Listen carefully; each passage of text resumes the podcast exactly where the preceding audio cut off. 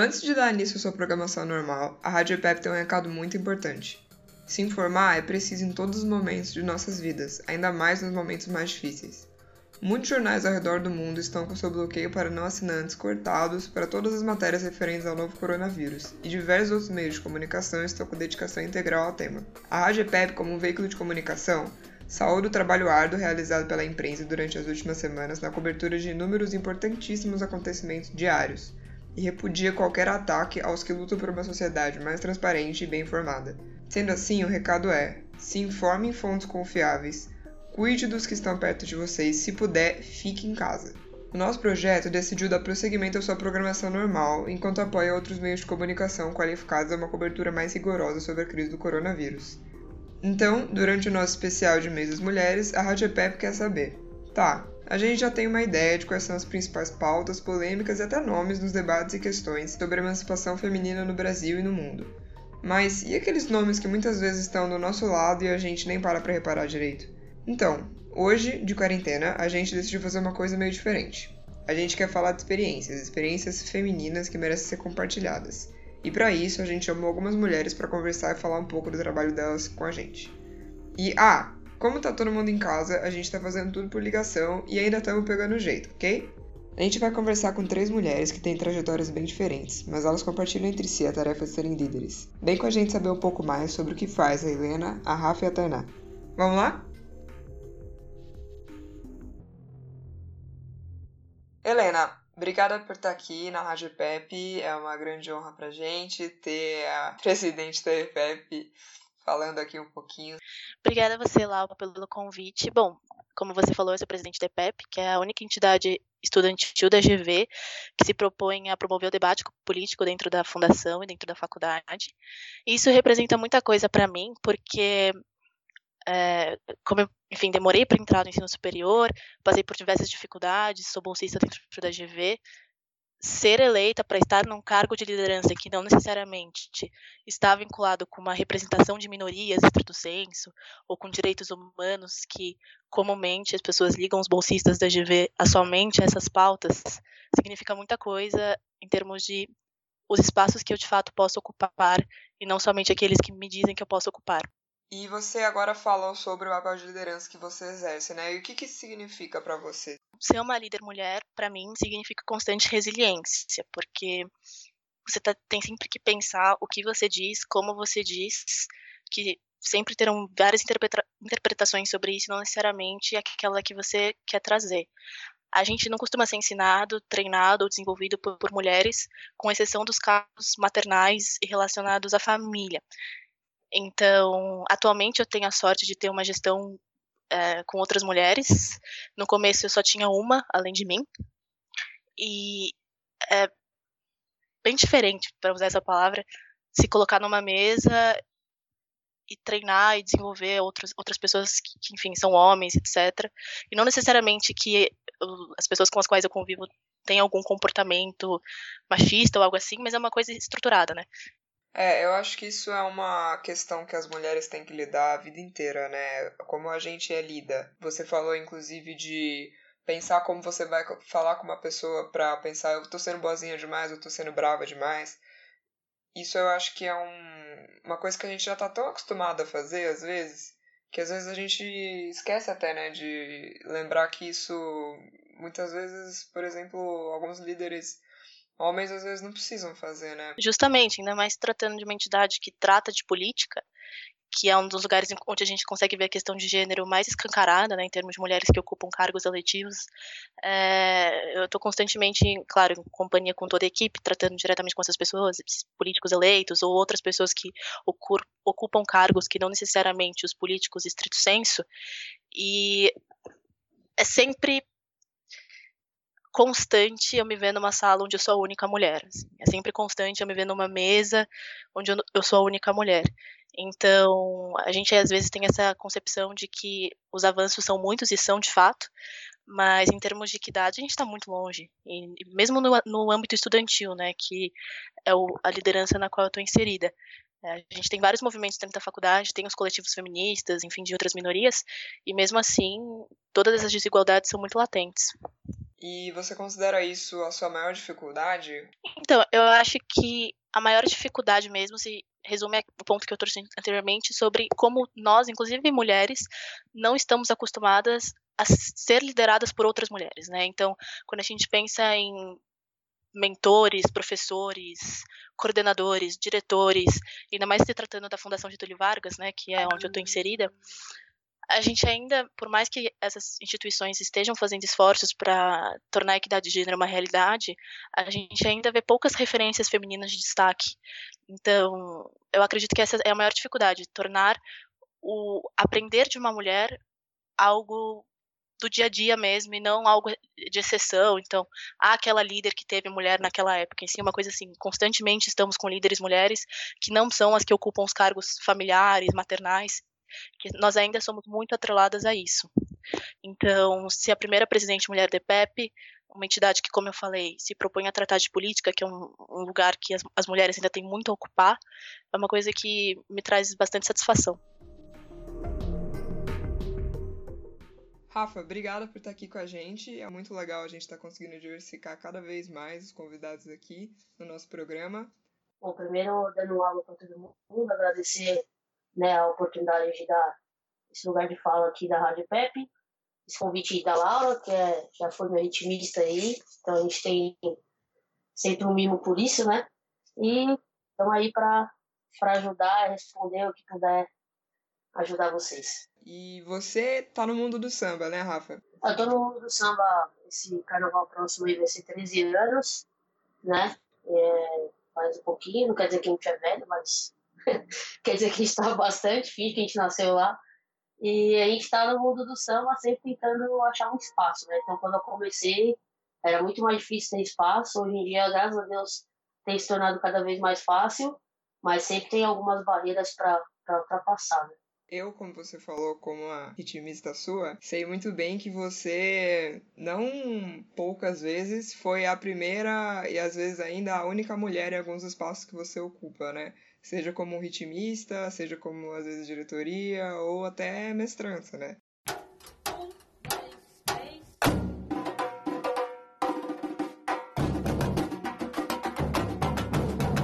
É, eu acho que já passei por muitas barreiras dessas, já fui ritmista única na cozinha, já fui a primeira a tocar um instrumento em uma bateria, exemplo, de terceira no Império, fui a primeira.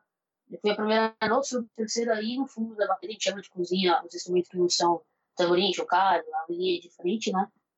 E depois também só fui a primeira diretora de terceira, porque tinha Tamara, e depois eu fui a primeira mestre de bateria assim, dos registros de São Paulo. Né? Eu não costumo falar com toda certeza disso, porque não existe um estudo para saber se alguém fez parte, mas dos estudos que a gente procurou, não tem nenhum registro de alguém ter ido para a Avenida como mestre. Já vi alguns casos de mestres assumirem, mas elas não foram para a Avenida, que é muito triste. Conta um pouco pra gente, pra galera que às vezes não tá muito inteirada assim. Você falou de cozinha. Como assim? Que é isso? Porque tem aquele negócio que lugar de mulher é na cozinha, mas no mundo do samba tem outro significado isso aí, né? É, é o contrário, né, na verdade. É como a bateria é composta por alguns instrumentos obrigatórios e a cozinha a gente chama é, onde acontece mais o, o, ritmo, a sustentação, são as caixas de pit surdos, né, e a frente da bateria, que são os, os casos mais de desenho. Alguns casos o chocalho também é chamado de sustentação, mas hoje dia tem muito desenho de chocalho, então acaba sendo a cozinha a responsável pela sustentação do samba os instrumentos normalmente são um pouco mais pesados do que a frente, porque o tamborim é pequeno, o chocalho, né? As pessoas acham que é, que é pequeno, mas ficar fazendo exercício do chocalho constância dá tanta dor quanto se estivesse tocando caixa lá no fundo, né? E, mas lá, lá atrás também tem as caixas que antigamente eram caixas embaixo, então era mais fácil ter mulheres, mas hoje em dia tem muita caixa em cima, que é mais raro, né? Então a gente também tem que variar isso espaço nisso. No Vila Maria até o ano passado eu era a única que tocava caixa, porque lá é caixa em cima. E as meninas, algumas por achar que não tem espaço, outras por achar que por, por conta dos seios não tem condição de, de fazer. Algumas, alguns casos são porque elas se sentem mal de tentar. Outros casos são porque, de fato, o espaço é muito machista mesmo. E o que, que significa para você ser uma líder mulher num espaço desse, considerando que você hoje em dia é mestre uma bateria? Ah, é um significado muito grande que, mesmo estando numa escola que não tem tanta visibilidade quanto as que passam na Globo, que vão pro AMB, é um significado grande porque a gente acaba sendo exemplo para muita gente, né? Então, muita gente se espelha e quer saber como que a gente conseguiu achar esse espaço, mas principalmente o fato de estar tá abrindo portas para que quando eu sair ou comigo dentro tenha espaço para outras. Seria muito legal para mim trocar figurinhas com alguma mestre mulher, que tem alguns algumas atitudes que eu quero pensar em ter e eu não tenho exemplo para pensar. Então teria que ser meio que tentar sozinha, se errar, errar sozinha, porque ainda não teve outras pessoas errando antes da gente. É, isso do exemplo é uma questão bem importante, né? Até porque eu acho que você, numa, na posição que você tá, tem muito, inclusive, muito menos margem para os erros, né? Acho que a cobrança é sempre redobrada, assim, por você estar tá sendo a primeira mesmo, por você estar tá sendo obrigatoriamente o exemplo para as pessoas, e isso é uma carga de responsabilidade bem grande, né? Sim, é aquele, aquele papo que você tem que pensar em absolutamente todos os seus passos. Como você vai falar com cada ativista, como você vai falar com o grupo quando tiver todo mundo junto, como você vai conduzir a sua diretoria, como você vai conversar com a diretoria da escola e como você vai conduzir o dia do trabalho. Porque o dia do trabalho, eu costumo sempre dizer, o dia do desfile, que é o mais fácil, porque o trabalho mesmo acontece durante o ano inteiro. Você tem que formar o otimista, você tem que conquistar o otimista para que ele fique, você tem que fazer que a sua diretoria da escola acredite no, seu trabalho, no trabalho da bateria. Então, é, é um trabalho gigante para um único dia, mas esse único dia, tipo, vale muito, porém, eu sempre falo que a nota, no meu caso, tanto como mestre como diretora, não eu sei o que eu fiz o trabalho inteiro, se a nota valeu a pena ou não, aí já é outro, outro 500. Né? E é interessante que eu falei com a Helena, que é a primeira presidente mulher da EPEP, agora há pouco, e ela falou exatamente a mesma coisa que uma das maiores dificuldades para ela é pensar como vai falar com alguém, pensar como vai lidar com alguém. Eu acho que isso em todo cargo de liderança é sim uma coisa muito necessária, né? Mas é difícil, né? Porque uma coisa que a gente conversou é que a leitura que muitas vezes uma atitude executada por uma mulher tem é diferente da leitura de uma atitude executada por um cara. Nós duas sabemos que muitas vezes você é taxada, sei lá, às vezes de brava ou às vezes rígida, quando na realidade muitas vezes você tem atitudes semelhantes ou às vezes ainda mais compreensivas do que, por exemplo, um mestre de bateria homem, né? E aí eu tava conversando com a Helena que com ela funciona bem similarmente, assim, de que as mulheres, quando são rígidas, quando são caprichosas, quando são, enfim, outras coisas relacionadas a querer fazer o trabalho certo, muitas vezes são taxadas de brava, chata, enfim, por aí vai. Isso às vezes não é uma coisa similar que acontece com os homens, né? Sim, eu, eu percebo totalmente isso, que além de eu ser uma pessoa muito chata com, com presença, com é, que as pessoas levem a sério o trabalho, eu sou de fato é, uma pessoa com uma personalidade forte. Então, é, eu gosto muito de, de conversar sempre com todo mundo, mas na hora do trabalho é a hora do trabalho, entendeu? Então, de fato, é, se eu tivesse a mesma atitude que eu tenho hoje e eu fosse um cara, talvez eu seria só um cara tranquilo. Hoje em dia eu posso ser, por muitos, é, rígida demais, é, briga, briga muito com as pessoas. Na verdade, não é briga, né? Você pedir excelência do trabalho, porque o foco dessa situação é que o meu trabalho é cobrado muito mais do que se eu fosse um cara. Então, o resultado dele tem que ser muito bom. Para ele ser muito bom, eu preciso que as pessoas estejam com o mesmo comprometimento que eu. Né? Sim, total. E agora a gente está falando só de dificuldade, né? Mas a gente sabe que não é só isso e que existe muita conquista e muito orgulho. Se você tivesse que falar assim, o seu maior orgulho nessa jornada pra gente, qual que seria? Ah, eu acho que meu maior orgulho, primeiro, primeiro ponto é, é poder ensinar outras pessoas, porque a primeira vez que eu, que eu abri inscrições para a escolinha do Sul de Terceira na X9, eu tive 69 inscritos. Desses 69, 45 era mina. Então, para mim, tipo, é muito, muito gratificante isso, porque quando eu fui começar foi muito difícil, e se quando eu começasse fosse com uma diretora mulher, com certeza teria sido mais fácil, não porque era menos rígida, não porque qualquer outro motivo além dela me entender e saber que é um lugar de difícil espaço para nós. Então, acho que o maior orgulho, primeiro, é esse, e o segundo é saber que eu abri algumas portas no caminho, né? Que vai ser mais fácil para que outras consigam passar. Tipo, eu fui destrancando portas é, nesses degraus assim, para que as pessoas consigam subir sem precisar ficar forçando, como eu tive que forçar é, há tempos atrás. Né? É, e eu posso afirmar com toda certeza que você tem a toda a razão do mundo de ter esse orgulho, tanto é porque eu desfrutei disso durante o tempo que a gente esteve junto aí. E agora quem fala com a gente é a Tainá Gutierrez. A gente vai conversar um pouco com ela sobre os papéis de liderança que você consegue ter dentro e fora da universidade. E aí, Tainá, tudo bem? Oi, Laura, tudo bem? E com você? Eu agradeço muito pelo convite de vocês, tenho um carinho enorme pela EPEP e acho muito importante esse espaço que vocês estão dando para a gente poder compartilhar nossas histórias porque acho que a Rádio Pep tem muito potencial de chegar em muitas pessoas que a gente sozinha não consegue chegar. Bom, então eu sou a Tainá, tenho 20 anos, eu sou moradora de um bairro de da periferia do extremo leste aqui da cidade de São Paulo, que chama Hermelino Matarazzo, e eu sempre gosto de começar me apresentando assim porque é, foi da minha participação no meu bairro que eu iniciei a minha trajetória é, de articulação comunitária e, consequentemente, de liderança, assim. E aí eu sou estudante de administração pública, já estou no meu último ano de graduação enquanto bolsista na FGV.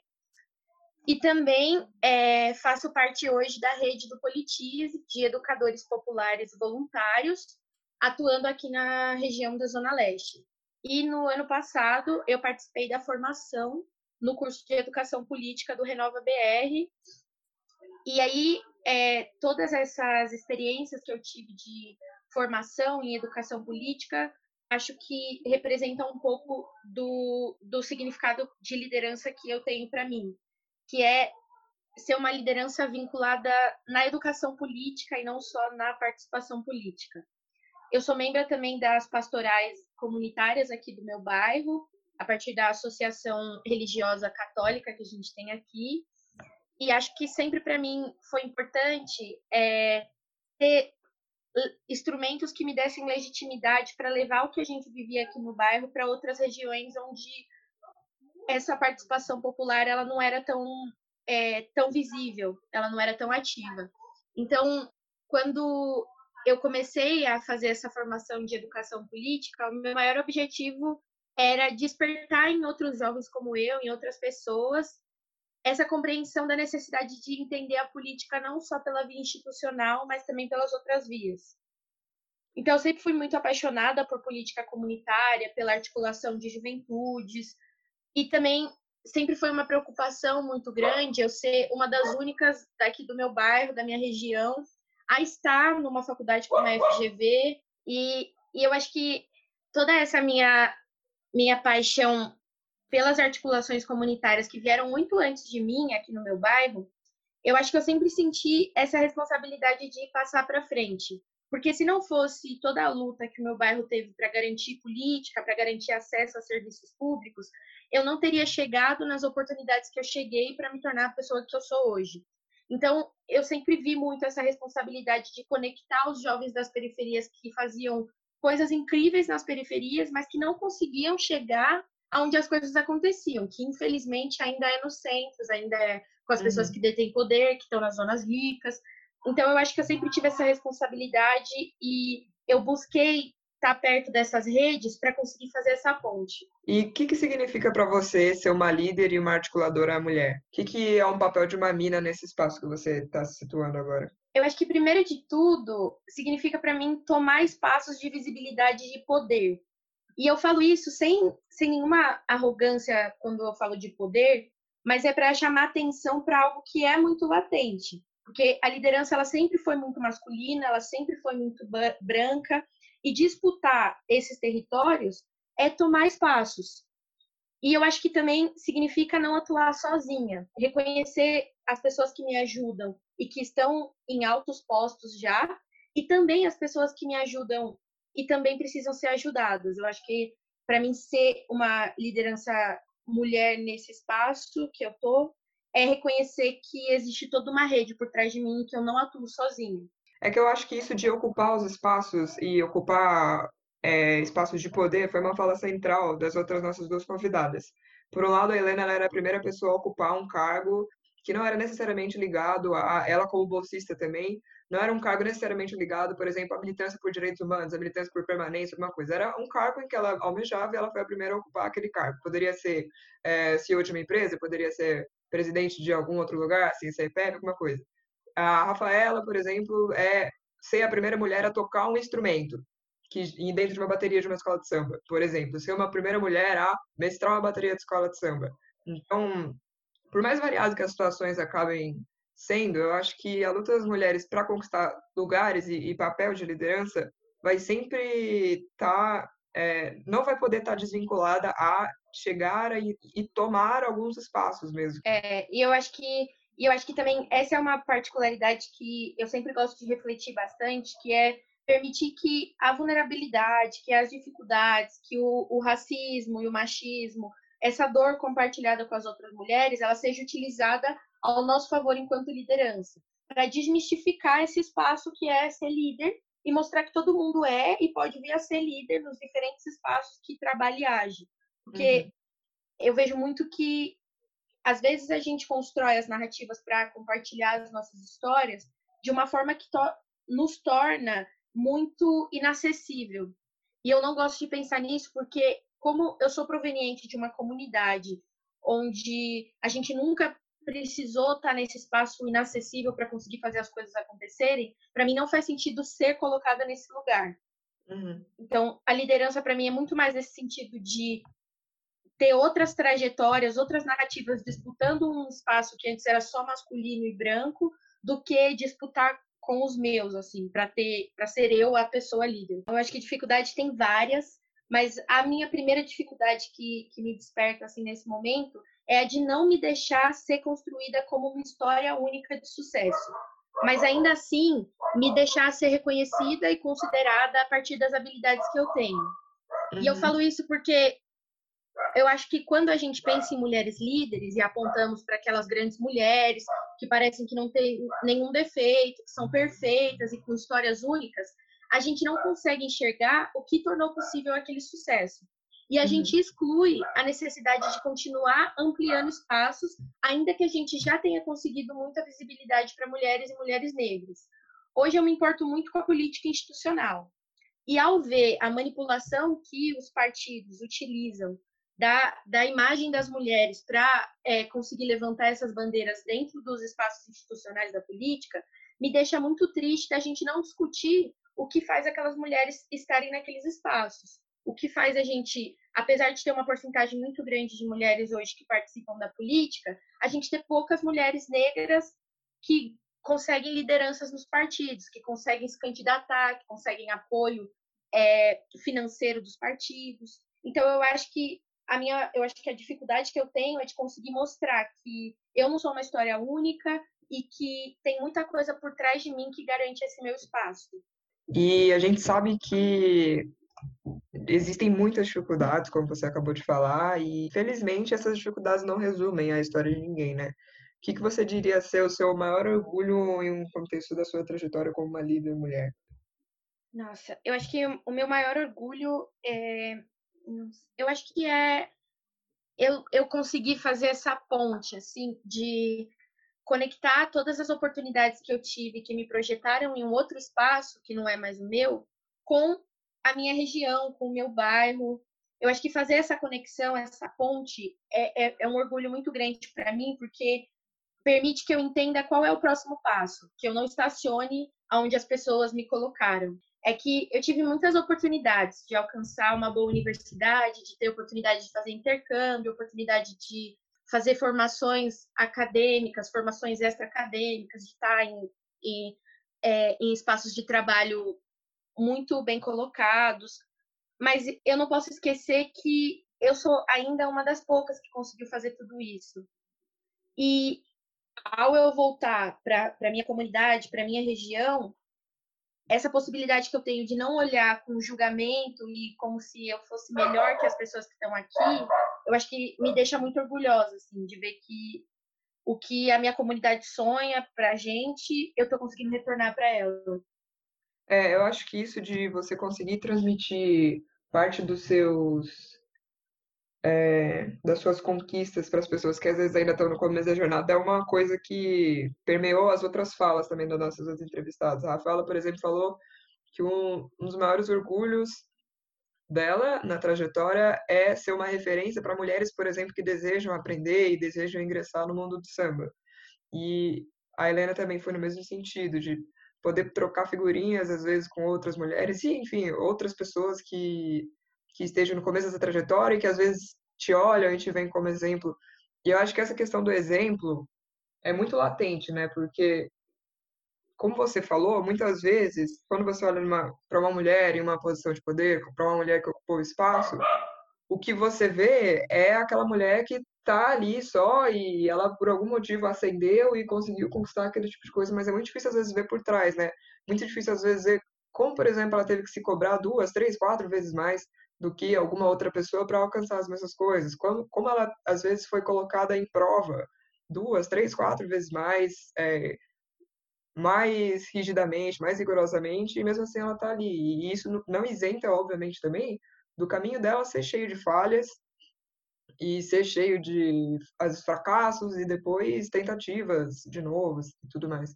Eu acho que isso é um ônus assim que a gente leva nas nossas trajetórias, que é às vezes o peso do erro pesa muito na gente, porque, querendo ou não, dependendo da trajetória que a gente está, a gente vai acabar inevitavelmente sendo um exemplo para as outras pessoas, né? E é difícil você pegar um, um exemplo, uma pessoa e aprender justamente com os erros dela, né?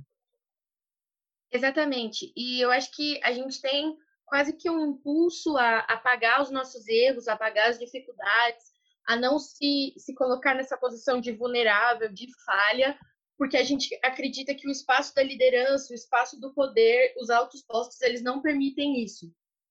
Porque para nós mulheres, como a gente já tem esses anos aí de atraso na, na ocupação desses espaços de liderança, a gente acredita que agora é o momento que a gente não pode falhar. É. E isso para mim é muito doloroso, assim, porque uhum. É, é, a gente tem esse processo de autossabotagem também, então sempre para mim foi muito difícil eu acreditar que eu era merecedora daquilo que eu estava conquistando, porque eu tinha vários obstáculos, várias, falhas nesse caminho que eu não enxergava é, em outras mulheres ou em outros homens que ocupavam esses espaços. Então, para mim, sempre foi, foi muito difícil. E quando eu me aproximei de outras mulheres negras que também estavam é, se construindo para ser lideranças nos seus meios, eu entendi a importância que era eu me permitir também ser uma mulher falha, eu ser uma mulher que erra pra caramba e que ainda com tudo isso consigo trabalhar nas coisas que eu acredito. Sim, e é sinceramente muito bom a gente ter acesso a, a um papo tão sincero e eu espero que a gente continue conseguindo se apoiar quanto mulheres, quanto mulheres que desejam traçar sua própria história, construir uma trajetória e ocupar lugares. Então, eu só tenho a agradecer, Tainá, por esse papo, mesmo que curtinho. Muito legal aqui pela sua participação e pelo seu apoio ao projeto da Rádio Pepe. E espero poder vê-la, ouvi-la novamente e mais contribuições aqui com o programa. Muito obrigada pelo convite, Laura. Fiquei muito feliz mesmo e muito sucesso para vocês com a rádio e com a EPEP, que eu acho que é, ter mulheres na liderança, ter mulheres tocando esse projeto é muito significativo para a gente ver que o debate político ele não vai ser só masculino. Com certeza. Eu sou a Lara Intrieri e você escutou a Rádio PEP, um projeto da Estudos Política em Pauta da Fundação Getúlio Vargas.